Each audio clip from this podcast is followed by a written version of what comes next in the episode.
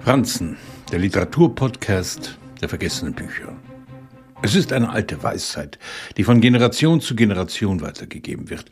Wer das Glück in dem Moment nicht ergreift, wo es sich einem darbietet, dem wird es sich nie wieder zeigen.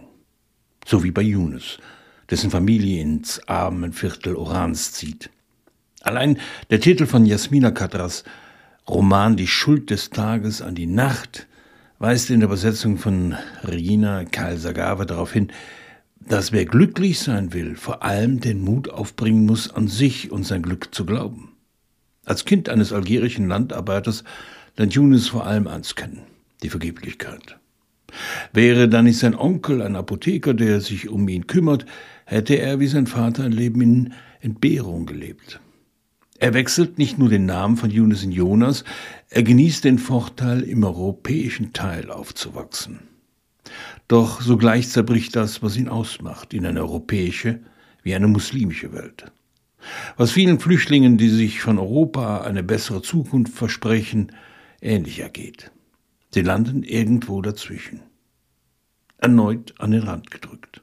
Als Jonas sich in die junge Französin Emilie verliebt, steht er sich selbst im Weg. Scham und Hemmungen und kulturelle Zugehörigkeiten zerreißen ihn.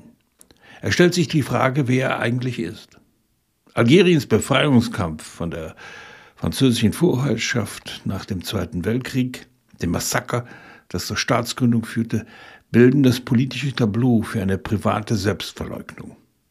Emilie wird einen anderen heiraten, obwohl sie ihn leidenschaftlich liebt. Er wird eine andere heiraten, Kinder haben. Die Unfähigkeit, die Seite zu wechseln, vom Muslim zum Europäer zu werden, sein Verstummen und Unvermögen lässt ihn schutzlos für das eigene Leid zurück.